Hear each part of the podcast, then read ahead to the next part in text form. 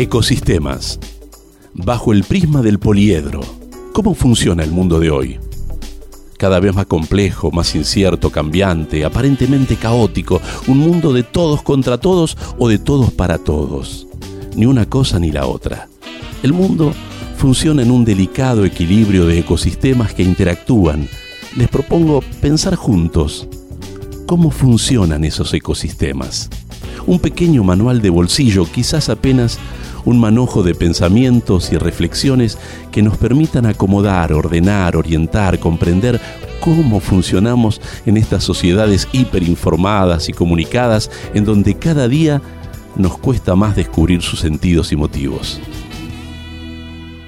Los invito a escucharnos y descubrir juntos estos ecosistemas en los que muchas veces estamos insertos sin querer formar parte de ellos y que sin embargo son parte de nuestras luchas y decepciones cotidianas. Y bajo el prisma del poliedro, porque todo ecosistema está compuesto por diferentes caras o lados, con sus vértices y particularidades. Unidad en la diversidad, donde el todo es superior a las partes, el acuerdo superior al conflicto, la realidad se impone a la idea y el tiempo al espacio. Esto nos permitirá construir un mundo sustentable, en un ambiente pleno de humanidad en concordia con la naturaleza, única protectora de nuestra existencia y de las generaciones por venir. Bienvenidos a Ecosistemas, bajo el prisma del poliedro.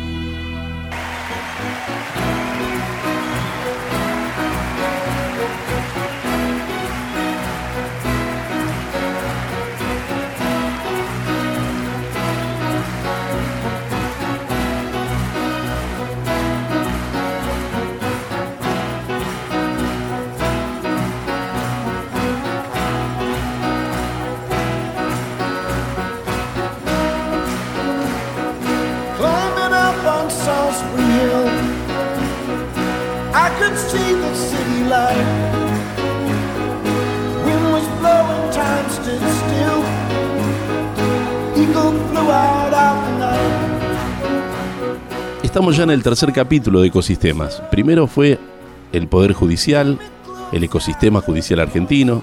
En el segundo nos ocupamos de los medios de comunicación, que son un actor preponderante en los ecosistemas que nos toca vivir hoy. Y en esta tercera posibilidad de comunicarnos y de charlar, vamos a invitar al doctor Miguel Esteban López a conversar sobre el ecosistema legislativo en la Argentina. ¿Por qué Miguel? Bueno, porque Miguel ah, es abogado, graduado en la Universidad de Buenos Aires y se ha desempeñado en la función pública tanto en el Poder Judicial de la Nación como funcionario de la Honorable Cámara de Diputados de la Nación a la que ingresa por concurso de antecedentes y oposición y donde ya hace 40 años que está cumpliendo funciones. Ha tenido a su cargo la jefatura del Departamento de Técnica Legislativa de la Dirección de Información Parlamentaria. Asimismo fue designado funcionario de la Comisión de Redacción de la Convención Nacional Constituyente de 1994. Un honor poder tenerlo acá y también de la Secretaría Parlamentaria de la Convención Constituyente de la Ciudad de Buenos Aires. Participó de equipos correctores de la Constitución Nacional y del Estatuto de la Ciudad de Buenos Aires. Ha desempeñado como funciones la dirección de comisiones de la Honorable Cámara de Diputados desde 1999, teniendo a su cargo las comisiones de legislación penal, de defensa y actualmente se desempeña como secretario de la Comisión de Juicio Político forma parte del cuerpo docente también del Instituto de Capacitación Parlamentaria. Es un gusto contar con tu presencia, Miguel. Bienvenido a Ecosistemas. Luis, y es un gusto que me hayas invitado. Vamos a empezar, siempre estoy tratando de encontrar alguna referencia para ir focalizándonos en, en, nuestras ideas de estos ecosistemas, digamos. Un ecosistema es algo que funciona con sus propias características, particularidades, y yo creo que el poder legislativo de por sí tiene una forma de funcionar y también de relacionarse con otros ecosistemas. Te voy a pedir que pienses mientras yo presento a este personaje que tengo acá, que vayas haciendo un mapa conceptual de cómo sería el ecosistema legislativo argentino. Pero para entrar en tema, yo quería referirme a un señor que podríamos decir que le encontró el agujero al mate, como decimos en el campo. Pero, ¿qué pasaría si vos le encontrás el agujero al mate, pasás a la historia y la gente no te reconoce por tu propio nombre, sino por un título nobiliario que tenía tu tío? ¿Te vas ubicando de quién hablo? Secondat. Mm, el tipo se llamaba Carlos Luis, o si, si querés mejor decir, Charles Louis de Secondat, señor de la Vred. Sin embargo, todos lo conocemos como qué? Montesquieu. Como Montesquieu, cuya primera actividad literaria fue hacer las cartas de persa, que eran un juego, un juego literario, acerca de un persa que estaba visitando el París del 1600, ¿no? Este, entonces contaba un poco cómo era aquella monarquía absolutista de Luis XV. Y que su mejor contribución a la humanidad, podemos pensar, es el espíritu de las leyes, que increíblemente se em, publica en anónimo y es rechazada por la iglesia y rechazado por Francia, que no, no lo toman como tal. La, primera edición del Espíritu de las Leyes este, se publica mm, en Suiza, creo que en Ginebra, más precisamente, y ya Montesquieu estaba trabajando en Inglaterra y va a ser uno de los grandes propulsores de lo que sería eh, la Constitución norteamericana. ¿Por qué pienso en Montesquieu, cuyo nombre era el varón de Montesquieu, que era su tío, y que pasó a la historia como Montesquieu, que hoy lo conocemos, porque él pensó justamente en estas funciones que tiene el poder. Desde el iluminismo, estamos pensando año 1600, estamos en el siglo XXI, y sin embargo toda nuestra estructura política está basada en este señor que vivió hace tres siglos. Resulta apasionante. y además resulta apasionante que él haya podido trascender a su grupo de pertenencia social es decir, él describe de una manera realmente ajustada realidades a las cuales podría haber sido ajeno en función de su pertenencia económica y social. Claro, totalmente. Como un traidor a su propia Yo lo considero más Bien, no, no lo considero un traidor, pero sí lo considero de alguna manera un observador. Claro, sí, sí, sí. Y esto es lo que hace al crecimiento de las instituciones políticas en la historia. Cuando uno trasciende a su grupo de pertenencia, a su estatus o a su rol, y de alguna manera puede dibujar hacia adelante, puede mirar en perspectiva. Y él lo hizo, vaya si lo hizo, ¿no? Hoy es considerado el teórico político más importante, ¿no? La historia de las doctrinas políticas están basadas en, en, Montesquieu y ese contrapeso de poderes, siempre pensando que el poder es uno solo. Él lo repartió en tres, pero él claramente dice, el poder es uno solo y ante el abuso de poder que tiende la naturaleza humana a generar, todos tendemos a abusar de nuestro propio poco, mucho, gran poder, necesitamos otro poder que se contraponga. Pero ahí está el juego y lo que lo hace apasionante y hace apasionante el tema. Hasta Montesquieu, nosotros nos encontramos con que el poder en muchos casos sí estaba repartido. Pensemos que tanto, a ver, no quiero que la charla sea una charla de mm. derecho o de historia del derecho, pues sería muy aburrido. Estaríamos desnaturalizando el tema, pero bueno. Pero es apasionante esto. El mundo antiguo conoció la diferenciación de funciones. Ajá inclusive nuestro sistema virreinal, las leyes de Indias, nuestro, el sistema que rigió la Argentina hasta el advenimiento de la división de poderes, reconocía la diferenciación de funciones. Lo que hoy llamamos roles. Exacto. la, Real Audiencia tenía, la Real Audiencia tenía facultades no solo judiciales, militares, políticas. Sí, sí. Lo cierto es que Montesquieu lo que hace es pasa de esa diferenciación de funciones a describirnos y a proponernos un sistema de división de poderes. Eso lo hace revolucionario. Sí. Ahora, eh, pensando en perspectiva, ¿no? Vos tuviste la oportunidad con tus 40 años de trayectoria en el ámbito legislativo y también judicial antes, ¿pudiste ver esto? ¿Lo pudiste sentir, palpar esta idea de, esa división, de cómo contrapongo un poder al otro, de qué forma voy articulando este equilibrio tan difícil que es la función pública? Eh, creo que hemos vivido un proceso desde el año 83 en adelante que de alguna manera nos interpela. No te puedo decir que yo pueda considerar hoy que funciona nuestro sistema político como funciona en algunos aspectos el, sistema norteamericano.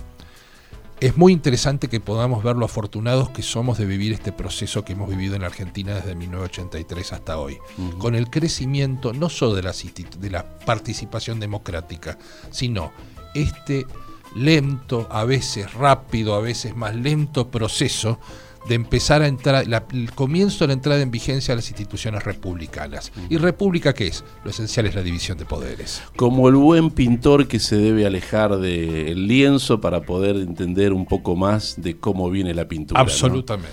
Eh, este es el primer tramo. ¿Me debes el ecosistema legislativo? Ya volvemos.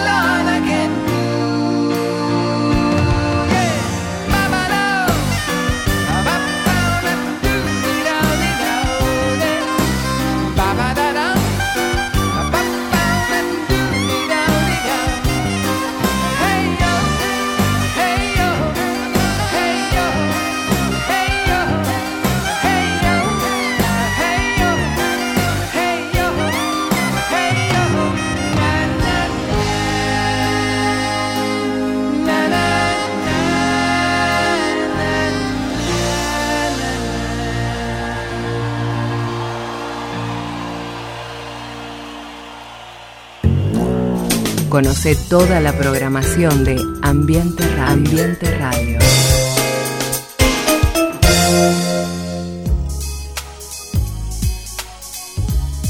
Ecosistemas, hoy con el doctor Miguel Esteban López, hablando del ecosistema legislativo y quedó pendiente justamente desde el primer bloque la idea de hacer un mapa conceptual de cómo se compone el poder legislativo en la Argentina y digo particularmente en la Argentina, porque esta cuestión de relaciones con el Ejecutivo o con el Judicial se han hecho que pase momentos de esplendor y momentos de sometimiento.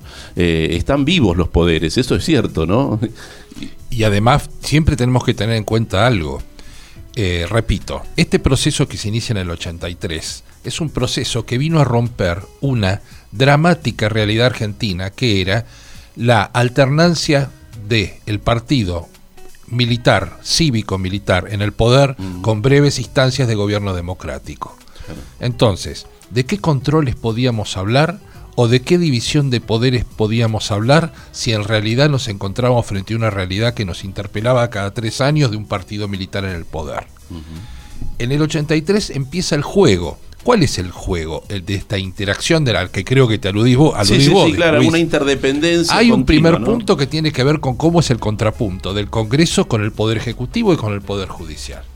Pero Pensemos que estamos hablando de un régimen presidencialista en un país como el nuestro que tiene una fuerte tradición del hombre grande y ahora, últimamente, de la mujer grande. ¿Hay una idea de sometimiento por parte del Ejecutivo continuamente en, este, de, hacer disciplinar al, legislativo para que sea una escribanía, como muchas veces se lo ha catalogado? Yo creo que hay un fenómeno, son todo el tiempo vamos a estar hablando de lo institucional y lo real. Sí, claro. En lo institucional, eso en principio no figuraría en los planes de nadie. Pero en la realidad nos encontramos con el fenómeno que en general el, gobernante, el presidente de la nación, eh, llega al poder apoyado por fuerzas políticas que pueden llegar a ser hegemónicas en el espacio del poder legislativo. Entonces, realmente no es sencillo poder hablar de una independencia del poder legislativo como si el poder legislativo nada tuviera que ver con el presidente de la nación. Volviendo a Montesquieu, él cuando piensa en la idea primogénita del espíritu de las leyes, piensa en un congreso de dos cámaras, porque piensa en los nobles, estaba pensando en Inglaterra, ¿no? En Inglaterra de 1600 y pico, y piensa en los nobles y piensa en el pueblo, como los diputados y los senadores que hoy tenemos de alguna forma, ¿no? Y los nobles con un montón de privilegios, prerrogativas, pero que debería, ahí, ahí ya había una cuestión de ecosistema en cuanto interno, ¿no? En cuanto a cómo se ordenaban ellos más allá de pensar en el Ejecutivo, que él no lo veía como una como un muy preponderante, lo ponía al, al rey en ese momento, pensaba en una monarquía constitucional, digo, ¿no? Yo estoy pensando en tu idea de la, de la interacción del Congreso con el Poder Ejecutivo. Cuando se estaba discutiendo la Constitución original en 1853, eh, la gente joven no lo debe saber, pero anteriormente nuestra constitución establecía que el Congreso funcionaba del 1 de mayo al 30 de septiembre. Claro, y te lo cuentan por el tema de las carretas. Exacto. Y nosotros, y nosotros en el Congreso en mis primeros años éramos muy felices porque sabíamos que el 30 de septiembre terminaba la sesión a las 12 de la noche y no a las 6, las 7 de la mañana como podía ser habitual. ¿Por qué? Terminaba el periodo ordinario de sesiones. Entonces había todo un largo periodo de tiempo que iba del 30 de septiembre hasta el 1 de mayo del año siguiente, Increíble. donde el Congreso solo se reunía si el Poder Ejecutivo o prorrogaba las sesiones o planteaba las extraordinarias. Es decir, que es más el tiempo en que dormía el Congreso que en que trabajaba. Por eso es que en este 1853 se discutió que existiera una comisión permanente que trabajara en el Congreso desde el 30 de septiembre al 1 de mayo fue discutido y fue rechazado. ¿Por qué? Porque los convencionales constituyentes consideraron que los que iban a integrar esta comisión, iban a tener la misma pertenencia política que el presidente de la nación, entonces no tenía mucho sentido mantener el órgano en la medida que iban a tener la misma, la misma ideología o bandería política que el presidente. Miguel, hoy actualmente, según la reforma del 94, que tuviste la oportunidad también de participar, eh, comienzan las sesiones ordinarias el primero de marzo, terminan el 30 de noviembre. Y luego está la etapa de prórrogas o extraordinarias, que es el resto del año. ¿Cómo se configura esto con, con Estados Unidos? Porque nosotros nos miramos siempre en el gran país del norte, en donde el Parlamento no tiene eh, estas dos instancias, digamos, que está siempre funcionando. Eh, volvamos siempre a lo, a lo real, ¿no es cierto? O sea, el rigor, eh, lo, curioso es que primero pareciera que hay un, hay un desfasaje, porque tradicionalmente diciembre suele ser un mes de mucho trabajo en el Congreso. Y, este que viene, ni te cuento. Eh, yo creo que nos vamos a encontrar con grandes desafíos que tienen que ver con un verano eh, que puede llegar a ser de crisis, de crisis en el sentido de los dos sentidos, como dicen los chinos, de, problema, pero también de, oportunidad. Y entiendo que va a haber un tema fundamental que va a ser el presupuesto. Si es que este presupuesto no es consensuado, claro por eh, las fuerzas políticas a la luz de lo que ha ocurrido en las elecciones eh, antes de esta fecha. Generalmente el presupuesto es la ley más importante que ley tiene. de leyes. La ley de leyes, es, la ley más importante que se presenta en el mes de septiembre en el Congreso y que generalmente es debatida durante todo este tiempo y como ahora teníamos un periodo eleccionario se suspendió para que se ponga eh, en debate si vamos a hablar de la interacción y del... A ver, yo voy a ir a algo muy sencillo. Carl Levestein, cuando hablaba del Congreso, hablaba de un poder de decisión. Y el poder de decisión lo tenía el Congreso. Y le indicaba al Poder Ejecutivo qué es lo que el Poder Ejecutivo tenía que hacer. Nosotros sabemos que en realidad el juego real de la interacción nos ha llevado a que el presidencialismo fuerte en general le diga al Congreso, pero el Congreso, aún los oficialistas, etcétera, mantiene este poder de juego. Y este poder de juego tiene que ver con la posibilidad de mirar al Poder Ejecutivo, preguntar al Poder Ejecutivo, seguir al Poder Ejecutivo y controlar al Poder Ejecutivo. Y en su caso, remover al Poder Ejecutivo. Entonces, el hecho de que haya preponderancia o mayorías transitorias o definitivas no significa que aún los oficialistas no ejerzan un control respecto de el accionar del poder ejecutivo. A esto hay que sumarle que además nosotros tenemos elecciones legislativas conjuntamente con las presidenciales, cosa que no se da en todos los lugares y en todos los sistemas, pero que implica también un cambio de mayorías y minorías dentro de este de este final de gestión, digamos, ¿no? Eh, lo que ha resultado apasionante en nuestros últimos cuatro años hasta las últimas elecciones es que por primera vez desde el 83 no tuvimos sistemas de mayorías claros. Si nos fijamos, desde el 83... ¿Y eso es bueno o es malo? La pregunta sería, entiendo como mi opinión personal después de 40 años de Congreso es que el Congreso es consenso, es acuerdo, es pacto, eh, es programa y es política de Estado, entiendo que, no, que no se tengan las mayorías totales y absolutas significa la necesidad de negociar. Y negociar significa escuchar todas las voces. Estamos con Miguel López hablando sobre el ecosistema legislativo de la República Argentina. El poder legislativo en los países de toda Latinoamérica, la verdad que no tiene buena prensa. Quizás eh, de los tres poderes es el, el más discutido, el más acusado por, por, por corrupto o por vago o porque ñoquis o por lo que sea. Incluso en los últimos tiempos hemos llegado a ver que en el Perú se lo ha cerrado. Vamos a hablar de eso con Miguel López después, ¿no? Sobre qué papel, qué, qué hacen los legislativos cuando no hay sesiones.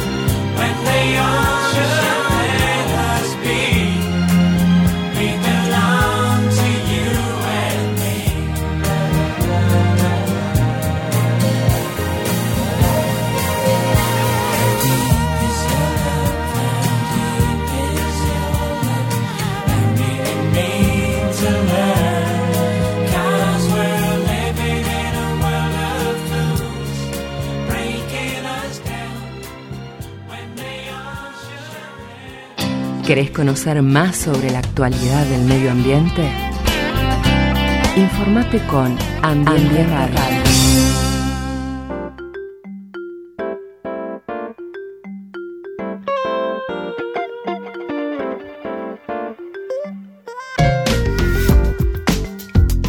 La crisis que vivió la Argentina en el 2001 llevó a que la gente fuera hacia la Plaza de los Dos Congresos y golpeara las puertas del Congreso, incluso las abriera, generara disturbios dentro de la misma Cámara, y no importaba de qué partido político fuera la persona que saliera, si es que era político elegido o si era un empleado legislativo, sino que la ligaba, porque había un divorcio y se estaba demostrando una gran insensibilidad eh, social acerca de la crisis que estaba viviendo la Argentina por parte de la clase política. Esto por supuesto que es latente y puede volver a suceder todo el tiempo, incluso lo estamos viendo en una América tan convulsionada, con Ecuador, con Chile, con Perú, con Venezuela también, digamos, y también tenemos el grave riesgo de que vuelva a suceder en Argentina. Realmente la experiencia de que vivimos todos, como decimos, podemos decir parafraseando una película, el año que vivimos en peligro, el 2001 al 2002, y que tuvo que ver con esto de que se vayan todos, de alguna manera eh, exhibió, mostró que la comunidad no pensaba bien de sus instituciones, y el Congreso fue una de las más atacadas de alguna manera este tema del que se vayan todos, del, de alguna manera el desprestigio del Congreso, que entiendo por un lado que respondía a una realidad política y económica de ese momento, es decir, nunca un Congreso va a ser distinto de lo que es ese país, nunca los que lo representan van a ser distintos de esa comunidad. Pero lo cierto es que también los medios de comunicación en forma permanente restan legitimación a lo que es la representación del pueblo hasta disputan esa representación, creo, los medios, en muchos casos. ¿no? es que yo creo que realmente esta realidad... Lo que sucede es que el medio no legisla, el medio lo dice y genera algún tipo de conducta social, por supuesto informal, de, las modas, lo que está bien, lo que está mal. Muchas veces esto también aparece y, se disputa esa, esa idea del relato social que claro que el legislador lo tiene que dar, porque lo tiene que dar a través de la estructura jurídica que, que va a conducir un país. ¿no? Es que Luis, eh, de Hearst para acá podemos hablar de un montón de cosas que tienen que ver con cuando los medios de comunicación creen que tienen ese poder de decisión que pertenece al pueblo. Y lo segundo es, estamos viviendo en una época en que las nuevas formas de representación, a ver, ¿cuántos seguidores tiene alguien sí, en las redes sociales? ¿Cuántas lanzas? Antes podíamos decir que un caudillo movía un número N de lanzas, hoy un influencer. ¿Cuántas lanzas mueve un influencer? Pero la realidad es que la gente no ve lo que se hace realmente en el Congreso. Tengo 40 años de estar en la cocina del Congreso. ¿Y qué se hace en el Congreso? Se trabaja, se trabaja en forma muy dura. El trabajo en las comisiones eh, es eh, realmente arduo, complicado. Obvio, un año como este no ha sido un año de mucha actividad parlamentaria, por razones que tuvieron que ver con cómo se estructuró la política argentina desde las pasos a las pasadas elecciones. Pero lo cierto es que en la comisión, la, comisión fue definida por un doctrinario americano como las manos, los ojos y a veces hasta el cerebro del Congreso. Entonces, de alguna manera... Vos tuviste en paso por tres comisiones primero tuve la suerte de poder estar en dos comisiones claves, como fueron la Comisión de Pacto de Olivos y Redacción en la, en la Convención Constituyente, donde uno ve el juego y la interacción de los poderes. Y lo segundo, después me ha tocado estar en la Comisión de Legislación Penal, con temas como femicidio, trata, eh, violencia, eh, arrepentido. Me han tocado temas eh, interesantes. Me han tocado temas interesantes en defensa nacional. Y hoy realmente me han tocado temas interesantes en los pasados cuatro años en las distintas denuncias presentadas en materia de juicio político. En cuanto a defensa, me gustaría por lo menos hacer un, un apartado y hablar de estas comisiones especiales que también tiene el Congreso, que a veces no, no tienen tanta prensa y que tienen que ver con el seguimiento que se hacen comisiones especiales sobre temas particulares que tienen un gran interés nacional por la soberanía. Es que Luis, yo esto lo voy a relacionar con esto que decís de la mala imagen que se tiene del Congreso a veces. Si uno va a la historia argentina y ve cómo han actuado las comisiones investigadoras en el Congreso, realmente se tendría que sentir muy orgulloso. Hay una que dio un dictamen incluso todavía bastante discutido y que seguramente mm, va a haber novedades en lo sucesivo porque todavía no hay una decisión judicial al respecto. Hay una investigación abierta y después podemos preguntarnos por qué el Congreso investiga por un lado y la justicia lo hace por otro, pero es la que tiene que ver con defensa y tiene que ver con lo sucedido con el submarino, que se está cumpliendo justamente dentro de algunos días un nuevo aniversario. Bien, es que la creación de la Comisión Especial Investigadora de la Desaparición del Ara San Juan dio lugar a una tarea realmente muy importante y muy interesante.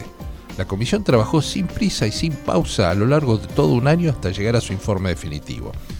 Es obvio, no se puede confundir con un órgano jurisdiccional, porque el Congreso lo que busca son responsabilidades políticas. Pero resultaba importante para la comunidad tratar de acercarse más a lo que era la verdad. Entonces el Congreso cuando investiga busca dos cosas. La primera es cierto, tratar de ver si hay responsabilidades políticas, pero la segunda es que el pueblo conozca la verdad, porque el Congreso es la casa del pueblo. Entonces, en ese caso, el trabajo fue serio, la gente puede acceder además en forma directa por la web. sí, incluso se transmitieron en vivo. Absolutamente. Eh, estuvieron presentes los familiares, eh, digamos, podían preguntar, más allá de que hubo reuniones que fueron cerradas. hay cuestiones que tienen que ver con la seguridad nacional y es obvio que van a tener que ser secretas. Pero se puede acceder al material que está colgado en la página de la comisión, donde uno puede ver los informes, las reuniones, los videos, ¿sí? Entonces, esto es República, esto es Secondat. Ahora digo yo, se podría haber conseguido la cantidad de fotos, los videos, todo eso si no hubiera habido una comisión allí este, bregando para, para poder darle... yo trataría de salir al tema de la comisión. Incluso si se hubiera encontrado el submarino, si no se hubiera estado la comisión, ¿no? Eh, Luis, ¿sabes qué creo yo? Volvamos a esto. Yo creo que lo que existe es un pueblo que a través de sus representantes busca y pide explicaciones. Y el Congreso interactuando con el otro poder, que es el poder ejecutivo, ¿qué es lo que hace? Pide esas explicaciones. ¿Cuál es el modo para hacerlo o para pedir ese informe? la comisión investigadora. Bueno, ahora me pongo un poco también en abogado del diablo y en, y en pensar en que hay un montón de asignaturas que tiene pendiente el, Poder Legislativo en cuanto a muchos temas eh, eh, y que, que, son funciones específicas, ¿no? como designaciones de el Procurador General de la Nación, designación del Defensor del Pueblo de la Nación, cosas que todavía están ahí en veremos. Incluso eh, entiendo yo que hay alguna demora desde la reforma de la Constitución de una ley que es fundamental para el pensamiento de la Argentina, que es la ley de coparticipación que después de 25 años de haberse dictado la reforma constitucional, seguimos todavía sin entender bien cuando hablamos de federalismo, ¿no? Es que yo creo que la gran discusión del federalismo es la discusión de los ingresos de las provincias y de los ingresos de la nación.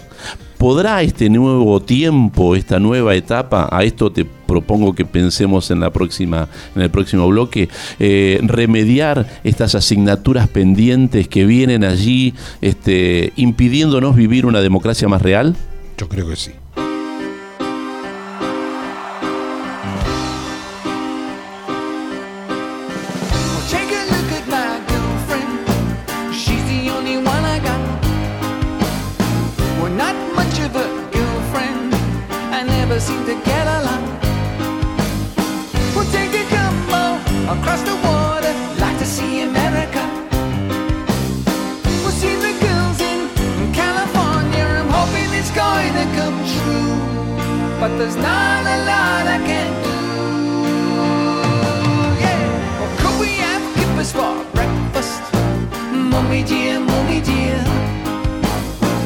Gotta have them in Texas, cause everyone's a millionaire.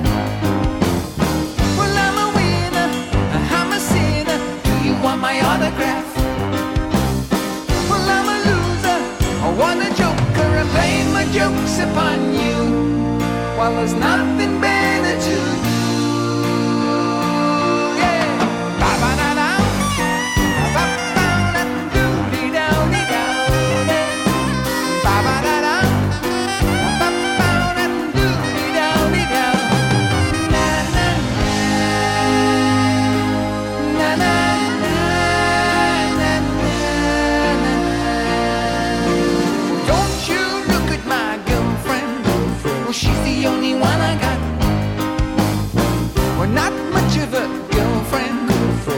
never seem to get a lot.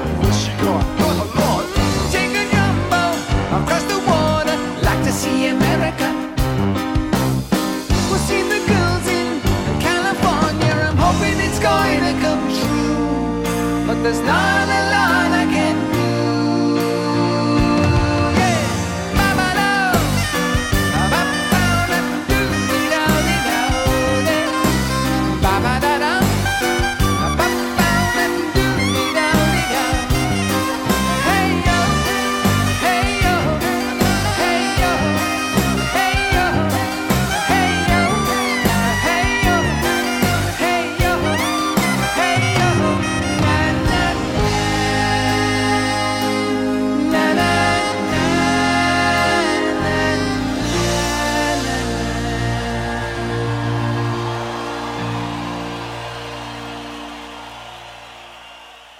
Abordamos los temas que te preocupan y te interesan.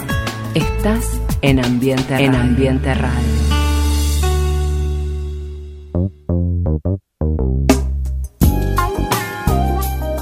Se vienen nuevos tiempos y por eso en ecosistemas queríamos reflexionar juntos y lo invitamos a el doctor Miguel Esteban López para mm, pensar cuál es el rol o cuál es el rol que él con 40 años de trabajo en la Cámara de Diputados, piensa que tendrá el poder legislativo en, y esto implica también cuál es el rol del Estado en general en un proyecto político en donde uno tiene que pensar en el desarrollo y donde tiene que pensar en un Estado mucho más presente y haciéndose cargo de estas asignaturas pendientes de las que hacíamos referencia en el bloque anterior. Me, me quedé un poco pensando en esto que hablabas de la coparticipación. Y de las asignaturas pendientes. Sí, incluso eh, eh, pensemos que hasta la composición misma del Congreso está faltando a lo que dice la Constitución, ¿no? Absolutamente porque no representa realmente la población y las provincias. Tenemos una diferencia en que un voto en la provincia de Buenos Aires vale mucho menos que un voto en Tierra del Fuego, ¿no? Exacto, exacto. Mucho menos. Exacto, exacto. Debería tener una mayor preponderancia la provincia de Buenos Aires respecto de la nación. Por lo menos por la cantidad de habitantes y en lo que se refiere a la Cámara de Diputados en particular. No estoy hablando del Senado, donde ya tienen acordado la mayoría y minoría, cosa que antes no sucedía. Pero realmente, Luis, Pero algún partido nacional se aseguró tener por lo menos un, un senador es que nacional. creo, Luis, a la luz de lo que ha sido nuestra historia, y nuestra historia es una lucha entre la Argentina y el puerto, la Argentina contra el puerto. Y de alguna manera entiendo que si realmente se, se terminara de dar esta, esta representación a las mayorías que tienen que ver con el puerto, o con Buenos Aires o con la provincia de Buenos Aires, eh, de alguna manera el sistema federal estaría haciendo más ruido del que está haciendo hoy. Hay algo que ha sido constante en los ecosistemas anteriores, pensar lo local para poder pensar lo nacional, ¿no? Cuando venimos de un país que parece que piensa lo nacional y termina en lo local, y yo creo que tanto en la justicia, con los juicios por jurados, por ejemplo, con el pensamiento de una justicia más popular, participativa, en los medios de comunicación, donde eh, cada pueblo pueda tener su propia identidad comunicativa y pueda hacer valer su condición de comunicarse más allá de pensar en la comunicación como una cuestión económica, mercantilista, sino como una forma de conocernos, de identidad, de cultura, como un derecho humano. Yo creo que también en el ámbito legislativo está este desafío de cuánto dejamos, cuánto permitimos que lo local se manifieste, ¿no? De alguna manera, además, yo vuelvo a esto, ¿no? Yo creo que, que lo local se manifieste a veces nos impide ver el destino como nación o como país o como comunidad. De alguna manera yo lo que creo es que hoy, cuando vos me hablabas de las fuerzas políticas y esta particular situación en la cual las mayorías no están del todo definidas, y la necesidad que tenemos de que finalmente aparezcan políticas de Estado, políticas de Estado que en nuestro sistema no han existido. Salvo alguna honrosa excepción que ha tenido que ver con energía atómica o el ICTA, a lo largo de toda nuestra historia no tenemos una cosa en la que, por ejemplo, las distintas fuerzas políticas representadas en el Congreso se hayan propuesto tener un plan de educación común. Fijémonos que el, el proyecto de la 1420, la ley de enseñanza laica, gratuita, etcétera, es un proyecto del siglo XIX. Ley Sarmiento, ¿no? Exacto. Bueno, pero mm, algo se había avanzado cuando se pensó en los consejos federales, ¿no? En esta idea de construcción eh, de esos consejos donde ya, ya sabemos que por eh, el liberalismo de los 90, la educación pasó a ser responsabilidad de las provincias y a veces no pasaron los presupuestos correspondientes para poder sostenerla, ¿no? Exacto, es que fue ese, realmente fue un, un truco bastante interesante. Y por otro lado, que al carecer de un proyecto general de la nación en materia de educación, o en materia de salud, o en materia de defensa, ya que aludiste al tema, ¿a qué nos lleva? A que de alguna manera se pierde el sentido de nuestra federalidad. ¿Por qué? Porque una cosa es que no somos un sistema confederal donde cada uno se arregla como puede en su provincia. Somos un país federal donde ciertas cosas tienen que estar en manos del gobierno nacional y otras sí, respecto de las autonomías de las provincias. Yo quiero aprovechar los últimos minutos que tenemos para charlar de algo que eh, forma parte de tu responsabilidad hoy, que es la Comisión de Juicio Político. Porque da esa sensación de que como nosotros no tenemos derecho de revocatoria, digamos, de poder que, un mandato no concluya cuando esa persona que prometió esto, esto, esto, no lo cumple y no, no hace referencia a su propio pensamiento de campaña, digamos, estamos atados de pies y manos esperando que vuelva la próxima elección, digamos. Como que no, no, no hay un sistema que nos permita adecuar eh, la gestión de gobierno a las promesas efectuadas y que el juicio político parece algo inalcanzable, digamos. Eh, sin embargo, si bien es cierto, digamos, esa sería nuestra percepción inicial, eh, el tema es que nos hemos acostumbrado a esta cosa de, deportiva, de pensar que estos son partidos de tenis donde uno juega 6 a 1, 6 a 2, y los tiempos son distintos. Yo llevo a reflexión que el Congreso de la Nación, entre los años 2002 y 2003, realizó un procedimiento de juicio político por el que modificó una realidad institucional que no era buena para la República en la remoción de los jueces de la Corte. Es decir, el mecanismo institucional del juicio político funcionó y funcionó bien. Es decir, hay una herramienta que está ahí, como dice el mecánico. Absolutamente. Está puesta en la, pared, solo falta sacarla y, y resulta muy interesante, y yo les pido a, a los oyentes que cuando analizan el, juicio político de los ministros de la Corte en el año 2003, se van a encontrar con que las fuerzas políticas que hoy que han sido gobiernos del domingo o que hoy son, son nuevas fuerzas políticas, coincidieron todas en remover a los jueces de la Corte. En ese momento estaban todos de acuerdo. Eh, Lilita, el oficialismo en modo entonces, eh, las fuerzas de centro, las fuerzas de izquierda, y había un mecanismo útil para realizar esto que era el juicio político, y se hizo. Quiere decir que este mecanismo por el cual el Congreso de la Nación, interactuando, puede decir, estos funcionarios del Poder Ejecutivo o estos del Poder Judicial no cumplen las expectativas que tenemos como funcionarios de la República, pueden ser removidos si hay mal desempeño. Ahora, ¿por qué tanto silencio desde el 2003 hasta ahora, no? por una realidad concreta que es que se requieren mayorías especiales según nuestra constitución que tienen que ver con los dos tercios del Pleno de la Cámara de Diputados para poder acusar. Vos te encontrás con un panorama, no sé si es inédito, sobre la cantidad de bloques o diversificación de... Eso sí ha sido inédito. Nos hemos encontrado los pasados cuatro años nos hemos encontrado con que de alguna manera las fuerzas políticas estaban divididas en tres grandes grupos. Un oficialismo, una oposición más dura y una oposición más negociadora.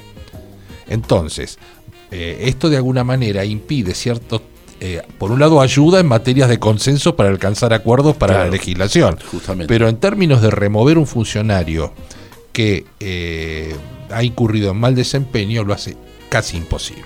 Ahora, me refería a esta idea de que se han multiplicado los mini bloques. O que hay bloques que son de tipo provincial, donde yo pienso, digo, pero usted no es el representante de la provincia, para eso hay un senador, digamos, ¿por qué tienen que ser representantes provinciales algunos y se constituyan como bloques? ¿Y por qué hay bloques unipersonales cuando debería estar prohibido? Esto me parece que por reglamento incluso no, lo, no se lo permite. De alguna manera has rozado una de las grandes discusiones que se tienen en el Congreso y que tienen que ver con dos cosas con el tema de cómo se aglutinan los, los bloques y el hecho de que la dispersión de los bloques lleva a la introducción de, de un montón de puntos de veto o un montón de puntos que dificultan la tarea parlamentaria. Es como que las diferencias me duelen más que las coincidencias. Exacto. Pero creo igualmente. Me determinan más. Y sí, porque de alguna manera nos encontramos con que a la hora de negociar, una cosa es que negocien tres fuerzas mayoritarias, o tres fuerzas minoritarias en su caso, a tener que negociar con 40 partidos. Sin embargo, sin embargo, entiendo que el rol del Senado es uno, que es representar a las provincias y mantener un status quo. Sí. El rol del, del diputado es distinto. No le tengo miedo a que haya muchas voces. Eh, es cierto, se superpone distrito. Es más, cuanto más permeable a las voces, más representativo es. Absolutamente. Porque digamos, si tenemos que cuidar los distritos o tenemos que cuidar las provincias, está el Senado.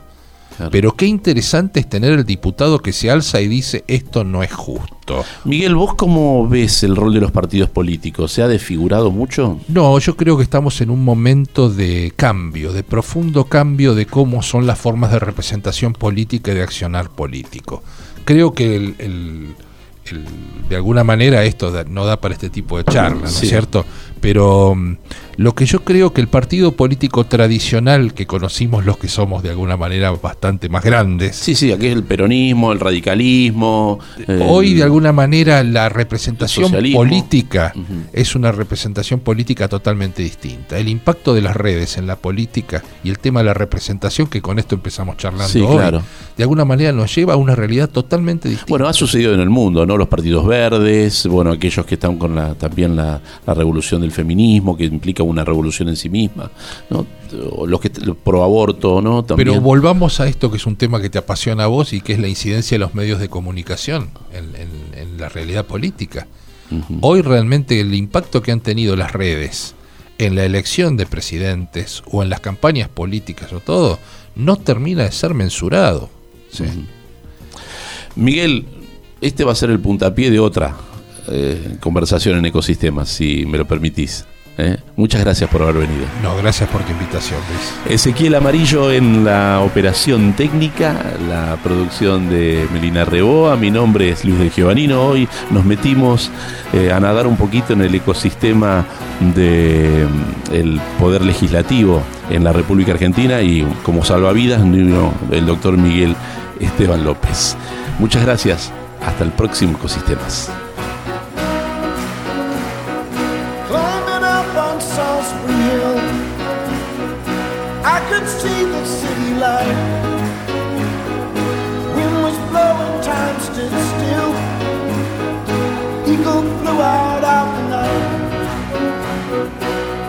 Something to observe.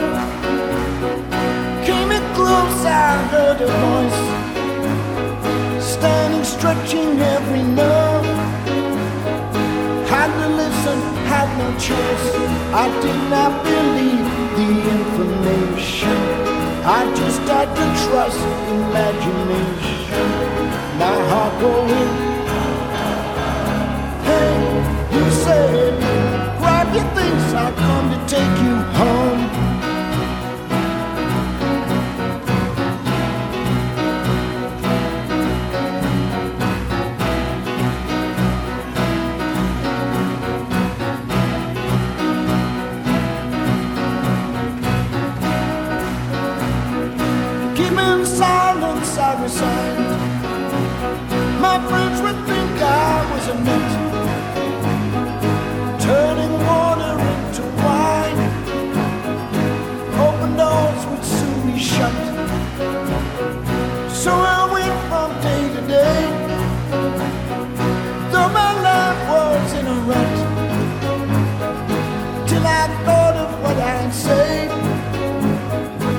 Which connection I should cut. I was feeling part of the scenery. I walked right out of the machinery. My heart going.